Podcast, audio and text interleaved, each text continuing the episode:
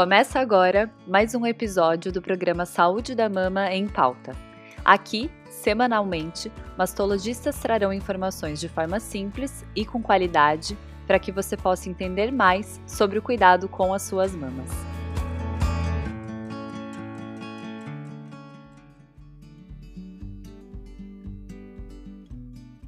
Olá, eu sou Fernanda Moura, sou oncologista clínica e é um prazer falar um pouquinho hoje com vocês sobre sexualidade após o tratamento do câncer de mama.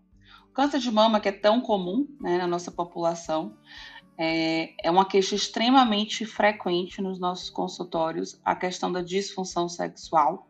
Então, mais de 50% das nossas pacientes vão ter algum impacto na sexualidade com os tratamentos que a gente faz. Então, é muito importante a gente entender que isso é uma questão que tem que ser debatida e a gente tem como tratar e ajudar vocês. Então, como é que nossos tratamentos podem causar algum grau de disfunção sexual? Então, a quimioterapia, ela pode causar uma menopausa induzida, então, uma falência ovariana secundária ao tratamento, que pode causar sintomas de menopausa, né, que são os fogachos, os calores, pode ter ressecamento vaginal e isso pode comprometer né, a vida sexual dos nossos pacientes. A hormonioterapia que a gente utiliza também pode alterar tanto a parte de lubrificação vaginal é, e re, pela redução desses níveis de estrógeno e causar também né, um pouco de comprometimento na vida sexual da paciente.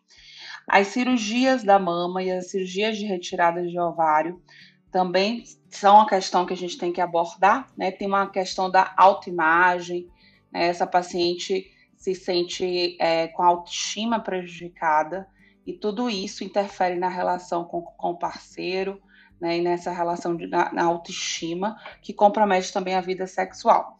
Alguns medicamentos, os opioides, alguns antidepressivos também podem causar alteração de interesse sexual.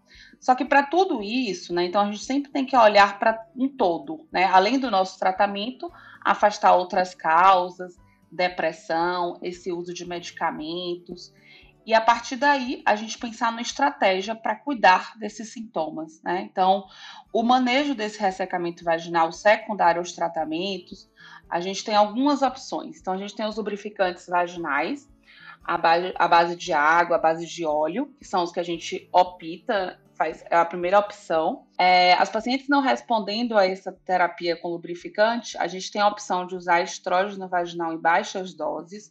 Isso tudo sempre deve ser conversado com seu médico. É, em alguns estudos a gente vê que realmente tem uma baixa absorção sistêmica desse estrógeno vaginal, então tem que discutir direitinho com o médico, em alguns casos é seguro a gente usar.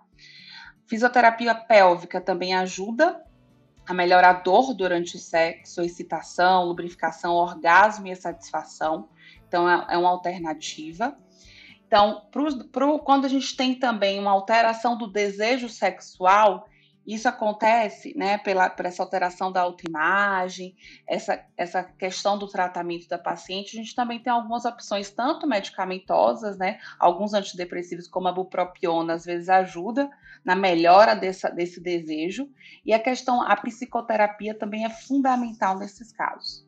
Então, acho que o mais importante, acho que a, a missão, a, a o que a gente queria deixar né, com, essa, com esse tema é que a gente tem muito para ajudar. É um tema que realmente carece da gente con conversar mais no consultório, mas converse com seu médico, se abra. A gente tem muitas opções.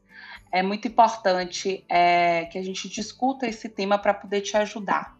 Então, converse com o seu mastologista, converse com o seu oncologista e a gente vai trazer a melhor opção para o seu caso. Foi um prazer conversar com vocês. Até a próxima.